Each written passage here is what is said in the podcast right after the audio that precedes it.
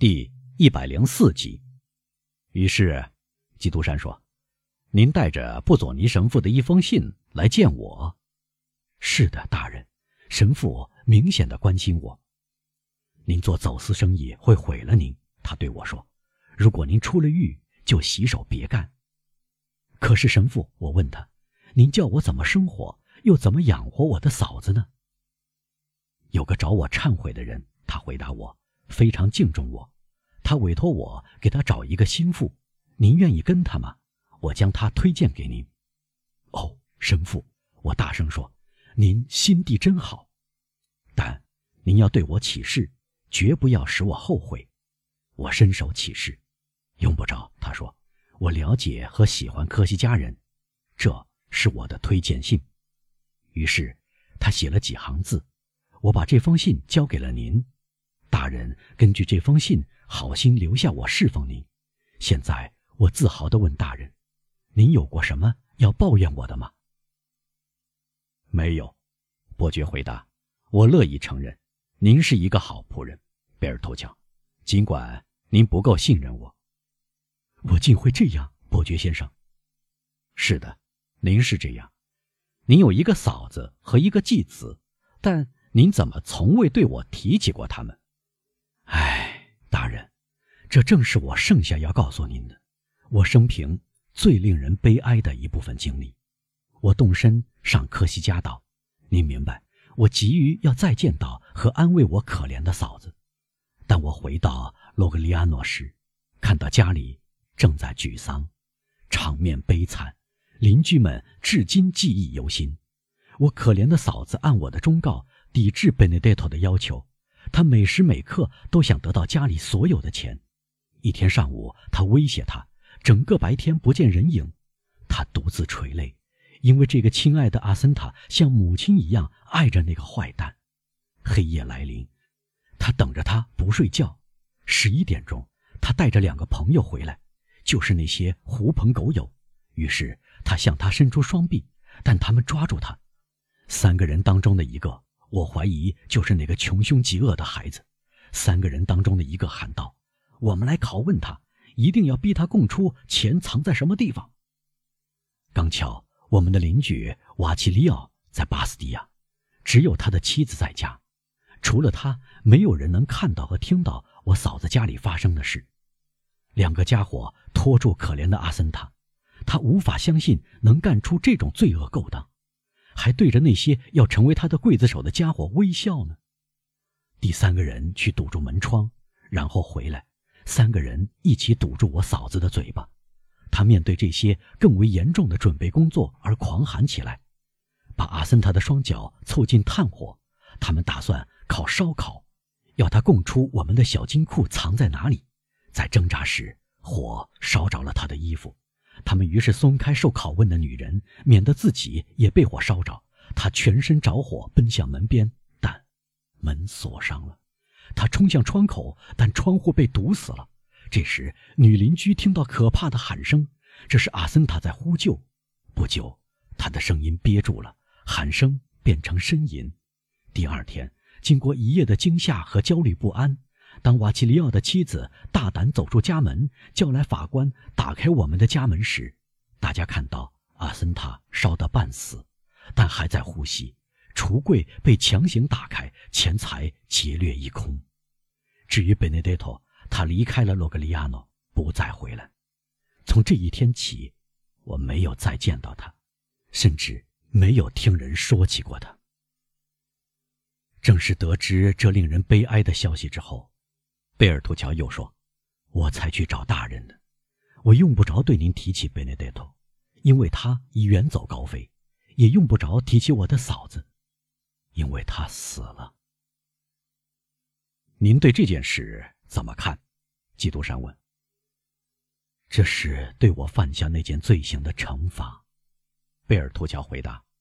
“唉，威勒夫一家是该诅咒的一族人。”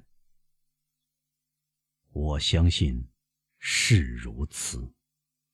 伯爵用凄厉的口吻低声说：“现在，贝尔图乔说，大人明白了吧？这幢我后来没有再见过的房子，这个我突然又来到的花园，我杀过人的这个地方，会使我惶恐不安。您想知道原因何在？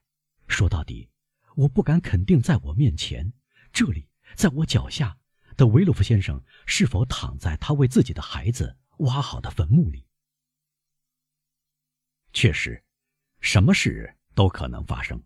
基督山说：“从坐着的长椅上站起来，甚至，他低声补充说，检察官也可能没有死。”布佐尼神父把您派到我这里，做得很对。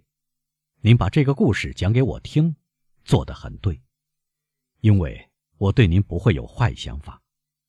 至于这个名不副实的 Benedetto，您从来没有试图找他的踪迹吗？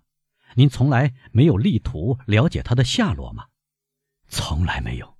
如果我知道他在哪里，我非但不会去找他，反而会逃得远远的，就像避开魔鬼一样。不，幸亏我在世上没有听到任何人提起他。我希望他死了。别这样希望，贝尔图乔。伯爵说：“恶人不会这样死去，因为上帝似乎要把他们监护起来。”作为复仇的工具。是的，贝尔图乔说：“我要求上天的只是不再看到他。”现在，管家低下头继续说：“您通通知道了，伯爵先生，您是我在人间的法官，正如上帝是天堂的法官那样。您难道不安慰我几句吗？”您确实说的对，我对您说的话，布佐尼神父。也会这样对您说：“您刺了一刀的那个人，这个威勒夫，就他对您所做的事，或许还为了别的事，应受到惩罚。Benedetto，如果他活着，正如我对您所说的那样，将成为神圣复仇的工具，然后也会受到惩罚。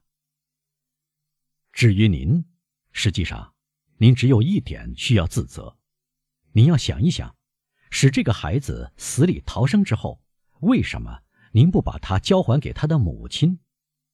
罪孽就在这里，贝尔托乔。是的，先生，罪孽，真正的罪孽就在这里，因为我表现得像个懦夫。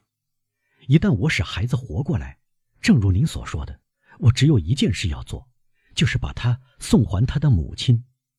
但这样做，我必须查找。引起注意，或许葬送自己。我不想死，我留恋生命是为了我的嫂嫂，为了我们这些人在复仇之后能安然无恙的脱身的天生虚荣心。最后，我留恋生命，也许是因为贪生怕死。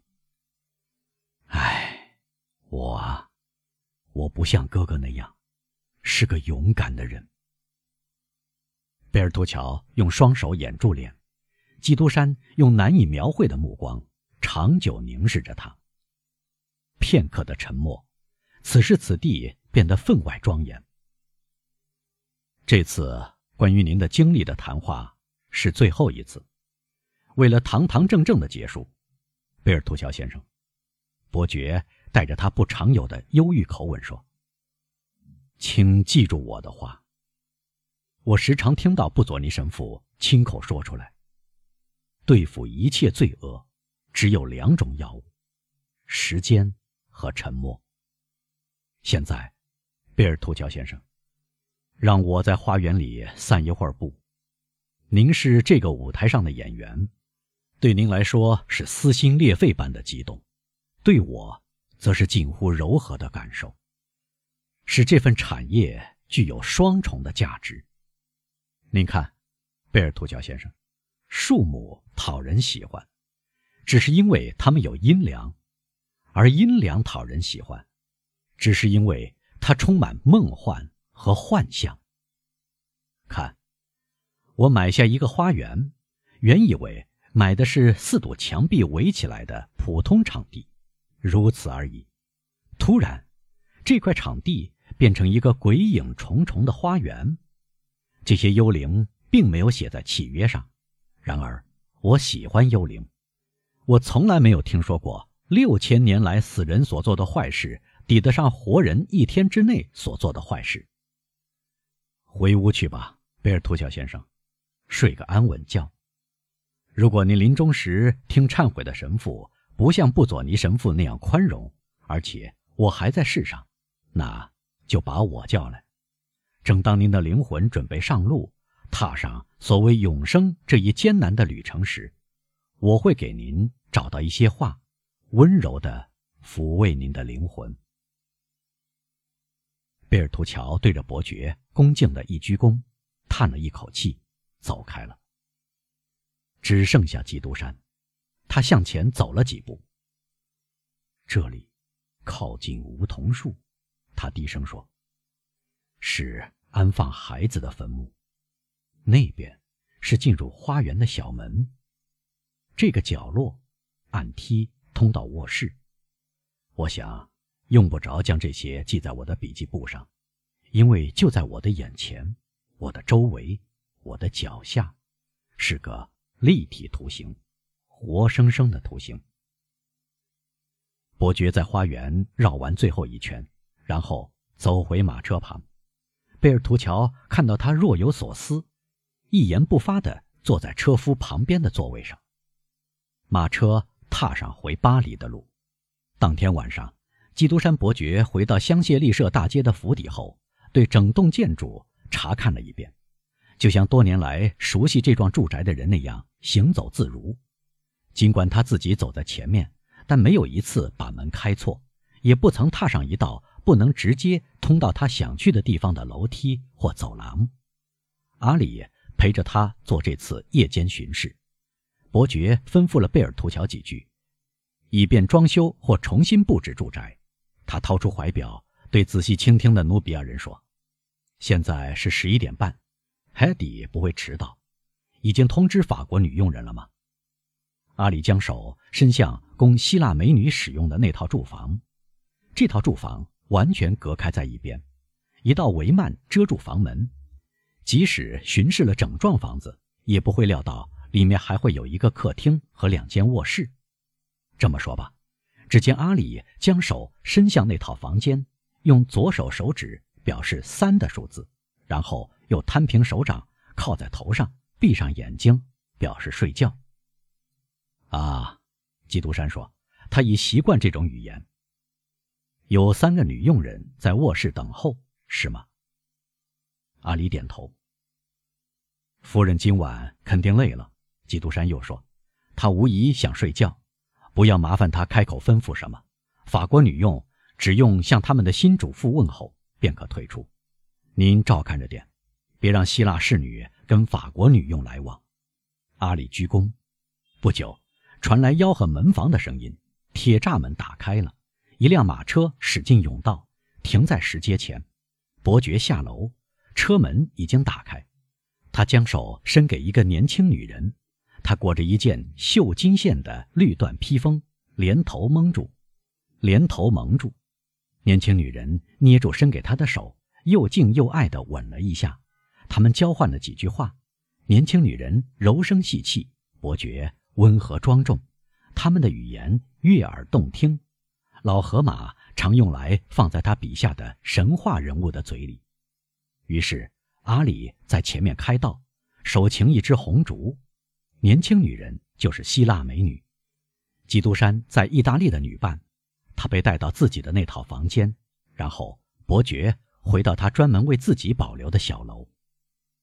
十二点半，屋子里所有灯光都熄灭了，可以认为大家全已入睡。